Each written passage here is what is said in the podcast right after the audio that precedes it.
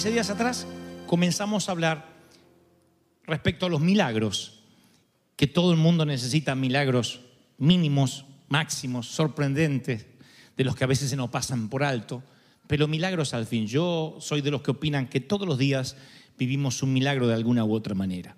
El milagro de estar despiertos, de poder abrir los ojos, de poder caminar, que nuestras funciones cerebrales estén más o menos bien, de sentir, de amar, de sufrir, de llorar, porque eso significa que estamos vivos. Yo celebro los que sienten que están vivos. Y los milagros ocurren a veces a la vera del camino sin que nos demos cuenta que están ocurriendo, y a veces son milagros asombrosos del tipo de un Cristo caminando sobre las aguas, eh, el Señor resucitando a un muerto después de cuatro días de putrefacción, o a veces es tan sencillo como cuando el Señor se ocupe de las nimiedades, de los callos plantales, de la arena en el zapato, porque esa es la grandeza de Dios, que no hay nada pequeño para Él. Pensamos que la grandeza de Dios se mide porque no hay nada grande para Él, demasiado grande, y es una gran verdad. Nada es demasiado grande para Dios, nada es imposible para Él, todo es posible para nuestro Señor. Pero tampoco nada es demasiado pequeño. Si te importa a ti, también le importa a Dios. Eso únicamente lo vas a entender si alguna vez fuiste papi o mami si no todavía no lo puedes entender en su totalidad. Suena discriminativo y arbitrario, pero así es. No es hasta que uno es padre que comprende realmente que lo que le pasa a un hijo, aunque nos parezca una tontera o una bobería, a nosotros como adultos, sí nos duele en el corazón que a él le duela, que a él le moleste, que a él le lastime, sea que le destrocen el corazón, sea que se haya sacado una mala nota en el examen, que no sea correspondido en su primer amor, lo que sea. Si para nuestro hijo es importante, también será importante para nosotros si realmente somos sus padres. El Señor dijo, si ustedes que son padres que tienen problemas, que son mortales, saben dar buenas dádivas a vuestros hijos, cuánto más vuestro Padre Celestial sabrá de qué cosas tenéis necesidad. Esos son los milagros que a veces se nos escapan. Y este, posiblemente que les voy a contar ahora, sea uno de esos milagros en lo personal de los que más me gusta, de los que más he vivido. Y esto no desacredita a los paralíticos, los sanados de cáncer, los paralíticos que caminaron, los sordos que oyeron o los ciegos que vieron, sino que me hace acercarme más al Señor porque son cosas pequeñas las que Él también se ocupa. El evangelista Juan en el capítulo 2 lo relata de la siguiente manera. Él dice, al tercer día se celebró una boda en Cana de Galilea y la madre de Jesús, María, se encontraba allí en la boda. También habían sido invitados a las bodas Jesús y sus discípulos. Cuando el vino se acabó, la madre de Jesús le dijo, ya no tienen vino. Cuatro palabras, ya no tienen vino. Mujer, ¿qué tiene que ver eso conmigo? Dice Jesús. Jesús no tiene una bodega, no se dedica a, vender vino, no era el encargado de traer el vino. Así que la pregunta me parece que es más que lógica. ¿Qué tiene que ver conmigo que no haya vino en la boda? ¿Mm? Todavía no llegó mi hora, le aclara a la mamá. Su madre le dice a los sirvientes, hagan lo que él les ordene. Aquí hay una típica madre que le importa tres cuernos lo que el hijo le está respondiendo. Feliz día.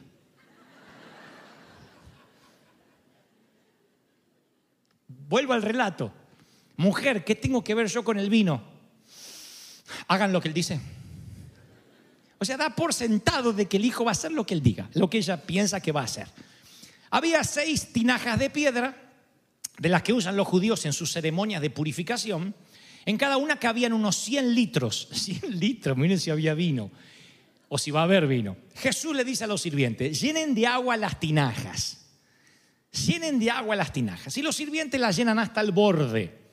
Ahora saquen un poco, dice, dice Jesús, y llévenlo al encargado del banquete, al contramaestre, al mayordomo, al chef, lo que sea. Así lo hicieron. El encargado del banquete probó el agua convertida en vino sin saber de dónde había salido, aunque así lo sabían los sirvientes que habían sacado el agua. Entonces llamó aparte al novio y le dijo, oiga, esto es una filosofía casi de vida, lo que le va a decir este, al novio, ¿no? el, encargado de de la comida o, de servir a, todos los comensales.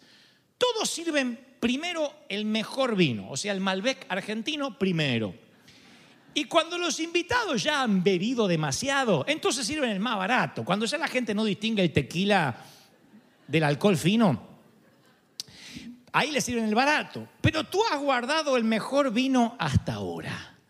A mí me encanta y digo que esto es parte de nuestra manera de ver la vida, o bien podría serlo, porque creo que todos tenemos muchas expectativas respecto a nuestra juventud. Y si bien la Biblia dice, alégrate de tu Creador en los días de tu juventud, antes que vengan los días en que no tengas contentamiento, o sea, que te cueste encontrar la felicidad, si bien eso no nos da la pauta a que la edad media o la edad madura no podamos disfrutar del mejor vino. Cuando el Señor está en la ecuación, siempre nos puede sorprender. Y alguien hoy necesita oír esta palabra. En la segunda parte de la vida que no viviste, Dios te va a sorprender con un sabor que nunca antes habías probado en toda tu juventud, en toda tu adolescencia. No te sorprendas, porque Dios te va a dar lo que estás esperando. Alguien tiene que decirme amén. Me mira medio con desconfianza diciendo, seguro, a esta altura con lo acabado que estoy, sí. Porque cuando Jesús está involucrado en las bodas, siempre ocurren estas cosas milagrosas. Miren, hay días que definitivamente determinan el resto de nuestras vidas. Hay días que definen cómo vamos a vivir a partir de ese día. Hay días que yo creo que no vuelves a ser lo que eras un minuto antes de determinados incidentes. Son como fracciones de segundo. A veces es lo cerca que tuvimos de un accidente. Cuando vemos la muerte respirarnos cerca, la vida nos cambia. Empezamos a valorar realmente lo importante y nos dejamos de preocupar por boberías. A veces no hace falta estar involucrados en un accidente automovilístico, simplemente un diagnóstico médico nos hace valorar lo que decía hace unos instantes, los milagros de la vida, los cotidianos. A veces una decepción, una desesperanza, un desencuentro, una traición. Hay algo que siempre define nuestra vida en un antes de y un después de. A veces es una, persona que nos define antes de, de, esa persona y después de esa persona. Personas que nos impactan, que nos cambian, que nos eh, sirven como mentores. A veces no, a veces son personas que nos desesperanzan y también definen nuestra vida antes de y después de. El Señor tiene uno de estos días donde yo considero que a partir de este incidente, del vino digo, queda destruido para siempre el puente hacia el pasado. Y yo no creo que hasta ese día alguien supiera de Jesús realmente como Mesías. Siempre lo habían llamado el carpintero. Pero ese tercer día del festejo de la boda, porque antes las bodas se festejaban durante varios días, ese carpintero se transformaría en un hacedor de vino. Y a mí me gusta cómo Jesús entra en escena, cómo de ser un actor de reparto, que está allí como un invitado más en una inmensa lista de invitados, se transforma en el actor protagonista sin que los demás comensales sepan que lo será. Tiene muchas incidencias esto que a mí me fascina. Primero, que este primer milagro de Jesús, recuerden, Jesús todavía no hizo ningún milagro, se dedica a la carpintería. No ha ocurrido ningún milagro, no ha resucitado ningún muerto, no ha sanado ningún leproso, no ha liberado ningún endemoniado, él es simplemente el carpintero invitado a una boda. Y me gusta mucho, me llena de satisfacción que el primer milagro no tenga que ver con que salva una vida, ni que sana a una persona, sino que tiene que ver con salvar la reputación de alguien. Algo nos quiere decir el Señor. Él va a salvar la reputación de su amigo. Es allí cuando yo siento la revelación del Señor que a Dios le importan los detalles pequeños de tu vida. Oigan los solteros que dicen, ¿y Dios qué le va a importar si yo me caso, termino solo como una meba? Fíjense, lo, el Señor se ocupa. Sabe que solo, sola no funcionas. O no funcionas como debería funcionar, te falta media naranja, media mandarina, medio limón, algo te falta. Alguna fruta seguro, media sandía, si es gordito.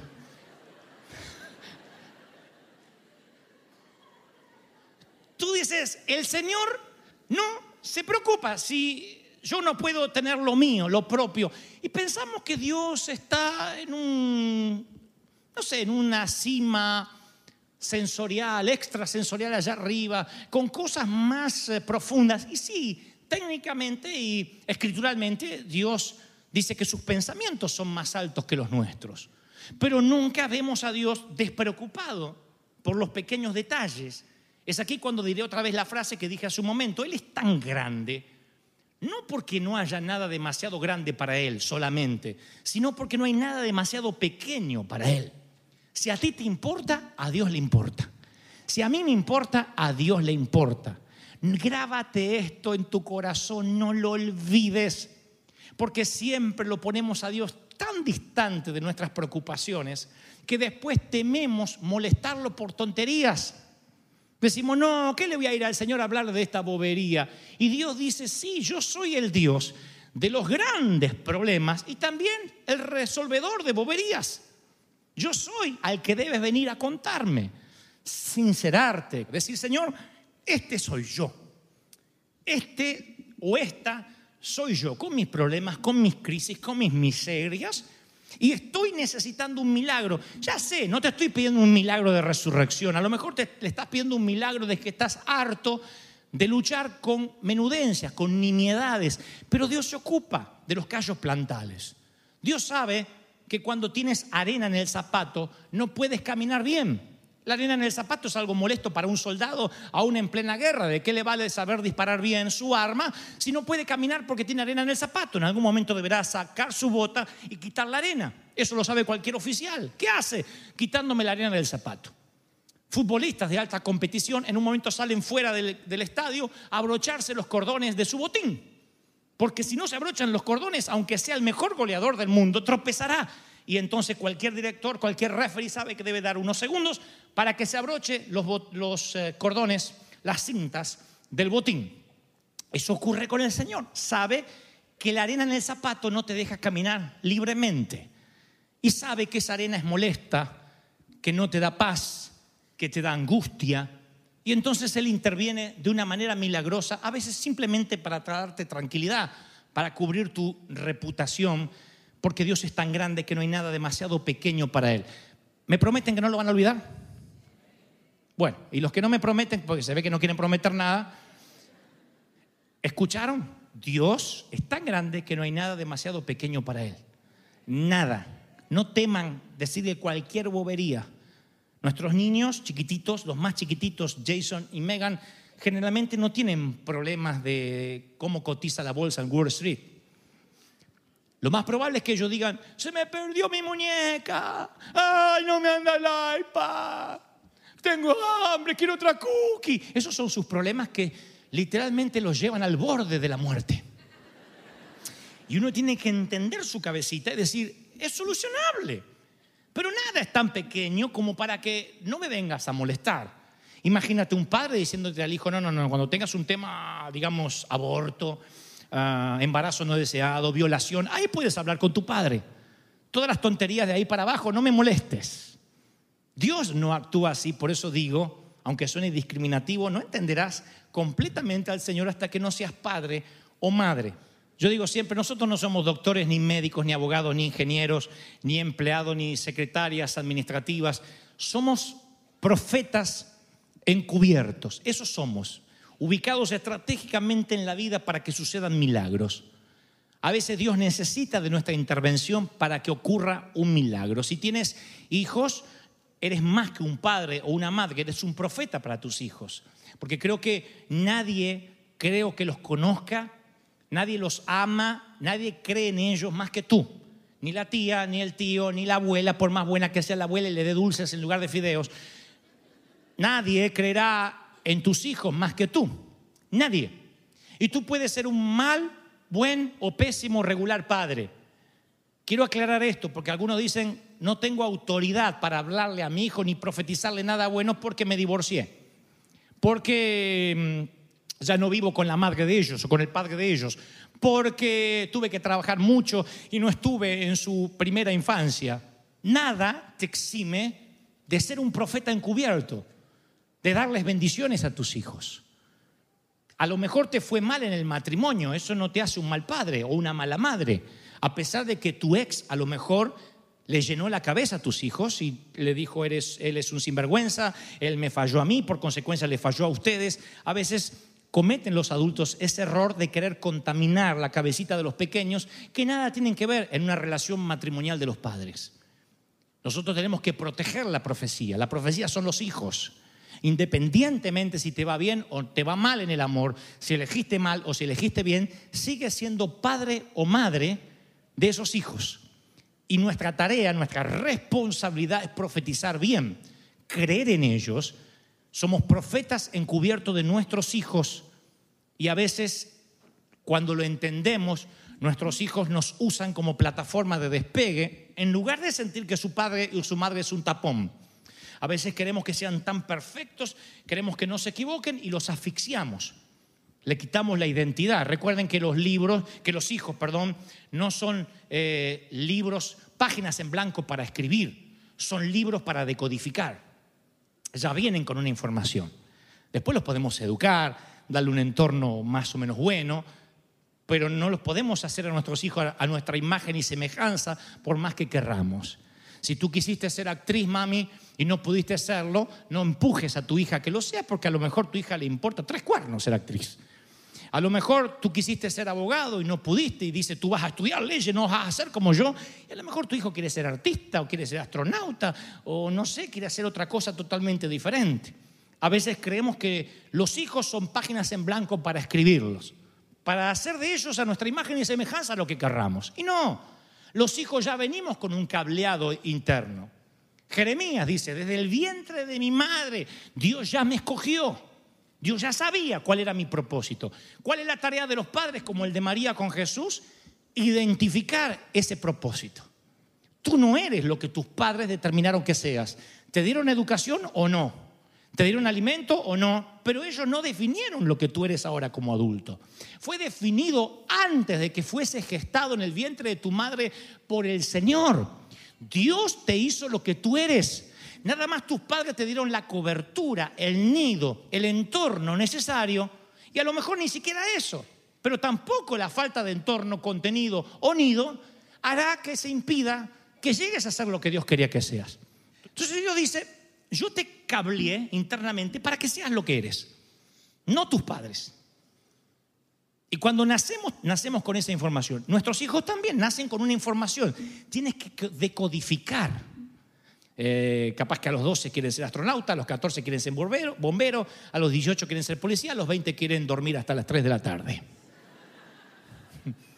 Uno tiene que saber cuándo es el momento de profetizar lo que tienen que hacer conforme la pasión que cada uno tenga. Uno es como el viento que sopla las velas de la pasión de cada hijo. Eso es lo que va a hacer María como profeta encubierta. Ella es una profeta encubierta aquí que va a profetizar algo sobre su hijo, sobre Jesús nada menos, porque no fuera por accidente que el vino se acabó allí en Caná, era por designio divino. Como sucede en la mayoría de las oportunidades para los milagros, sucede bajo el disfraz de un problema. Lo que parece ser un problema es un catalizador para el milagro. A veces creemos que lo que tenemos es un problema. Y es justamente lo que Dios dice, y si no tienes ese problema, ¿cómo me voy a glorificar? Siempre los problemas parece que vienen simplemente como una crisis, pero están ocultando un milagro detrás. Y María no hace una oración. No dice, Jesús, Hijo, que además es el Hijo de Dios, resuelve este problema haciendo un milagro. María no pronuncia una abracadabra, no le dice, no redacta la solución para que Dios la lea, para que Jesús la vea. Ahí es cuando yo afirmo una vez más que Dios no responde al vocabulario, responde a la fe. No responde al palabrerío. Porque lo único que dice María, mirando a su hijo, ya no tienen vino, quizás. Jesús, Jesucito, se acabó el vino. ¿Qué tengo que ver yo? Hagan lo que él dice. Así fue. No hay otro diálogo en el medio.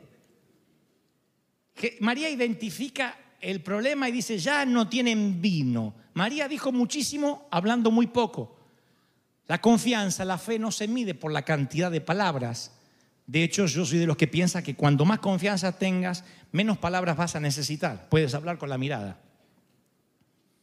Y creo que María no habla mucho. Porque los milagros no, no, no, no, no depende de que también redactes la solución para que Dios la oiga. Insisto, no hay abracadabras, solo hace falta que tengas fe, no que sepas lo que decir. Solo necesitas saber a quién acudir, como lo hizo María. Y yo te aseguro que si lo buscas a Jesús primero, nunca Jesús será tu último recurso. Jesús es el único que puede convertir tu peor día en el mejor día de tu vida. Porque es el peor día. La novia le está diciendo, te olvidaste el vino. Al ratito le llega la felicitación. Al ratito estaba recibiendo la crítica, dos minutos después le llega la felicitación. ¡Wow! Guardaste el mejor vino, qué sorpresa nos tenía. Miren cómo un mal día se transforma en un buen día cuando Jesús está en la ecuación. ¿Qué le está haciendo falta a tu día? ¿Y si hoy terminara como un buen día? ¿Y si mañana lunes fuera un buen día para ti, aunque tú crees que va a ser malo? ¿Y si este fuera tu mejor año tan solo porque Jesús ingresa en estos días maravillosos? ¿Y si esta fuera la mejor temporada, tu mejor verano?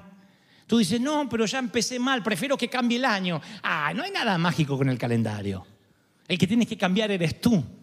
Y aprender de María que dijo, se terminó el vino. dice el Señor que le digas, ¿qué es exactamente lo que necesitas? ¿Qué te está haciendo falta? ¿Qué te hace falta? Porque a veces sentimos que si le decimos a Dios lo que nos hace falta, lo vamos a ofender a Dios. Va a pensar que soy un, un pedigüeño. Va a pensar que soy un frívolo, porque mira lo que estoy pidiendo. Cuando hay tantos niños que se mueren de hambre, el Señor da las respuestas correctas. Él dice, sí, yo, yo entiendo que hay pobres, que hay necesidad. Siempre va a haber alguien más necesitado que tú. Pero eso no te exime a que no le puedas decir al Señor qué te preocupa. Pero no nos olvidemos el detalle. Mujer, ¿y yo qué tengo que ver con esto? Todavía no llegó mi hora, dice Jesús. ¿Qué está diciendo el Señor? Bueno, las, las bodas de Caná serán su debut para los milagros. Ahí es cuando los novios, que eran los protagonistas que figuraban en la tarjeta de invitación, pasan a ser extras de la película y Jesús se roba el papel principal, el rol protagónico. Claro que el crédito se lo lleva el novio. Jesús no dijo, hey, yo convertí el agua en vino. Todos pensaron que el novio había guardado el vino en alguna bodega, en algún sitio, para sacarlo a último momento. Pero aún así, luego leeremos en las escrituras, e invitaron a Jesús a predicar en la sinagoga porque habían oído los milagros de las bodas de Caná. O sea, había muchas mujeres, muchas madres ahí que no se pudieron quedar calladas. Jesús no quiere y la madre le da un codazo. Lo conoce bien, dice, es tu tiempo. No estoy sugiriendo que Jesús no creyera en sí mismo, sino que ese empujoncito suave, ese codazo de su madre fue el catalizador del milagro.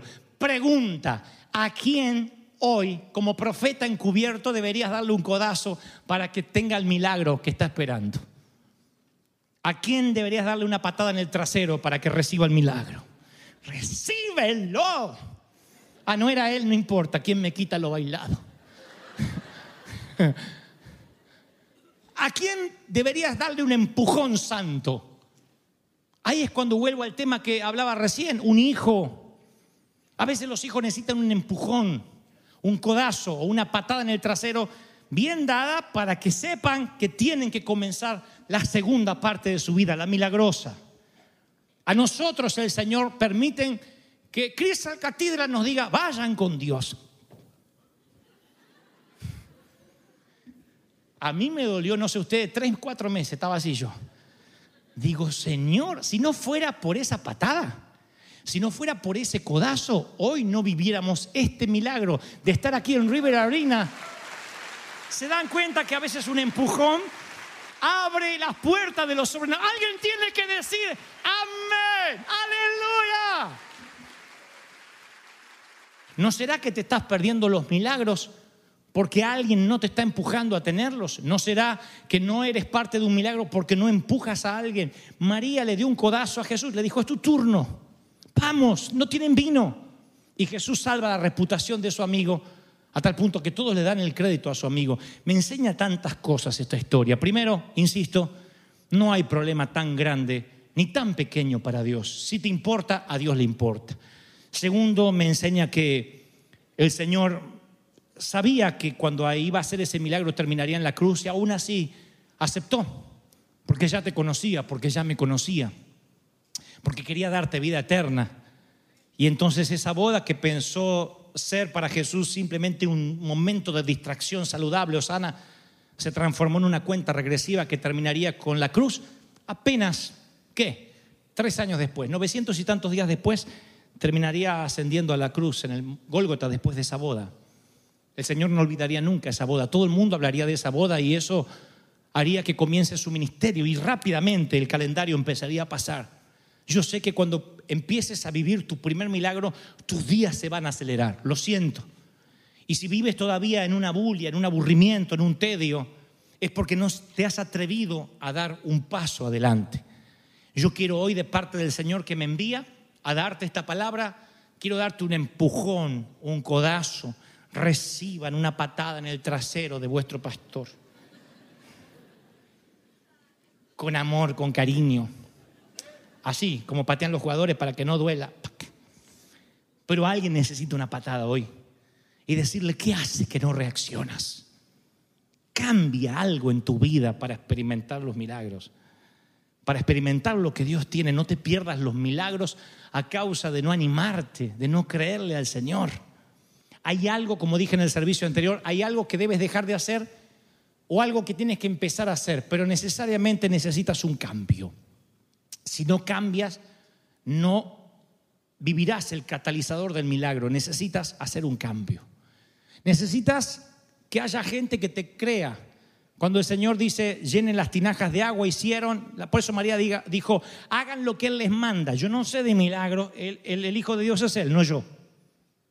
Acá no estamos compartiendo deidad. Aquí el que hace los milagros es Él. Hagan lo que Él diga. Si hay algo que mi hijo sabe es hacer milagros. Nunca lo he visto, pero lo creo. Yo vi al Espíritu Santo yo vi al ángel cuando dijo, engendrarás al Hijo de Dios. Si es el Hijo de Dios, sabrá qué hacer. Aleluya. Si crees que Dios habló, si crees que Dios habló, tiene que oírse ese aplauso al Rey de Reyes no, no, no, no. Que se escuche el aplauso si crees que Dios habló esta mañana. Aleluya.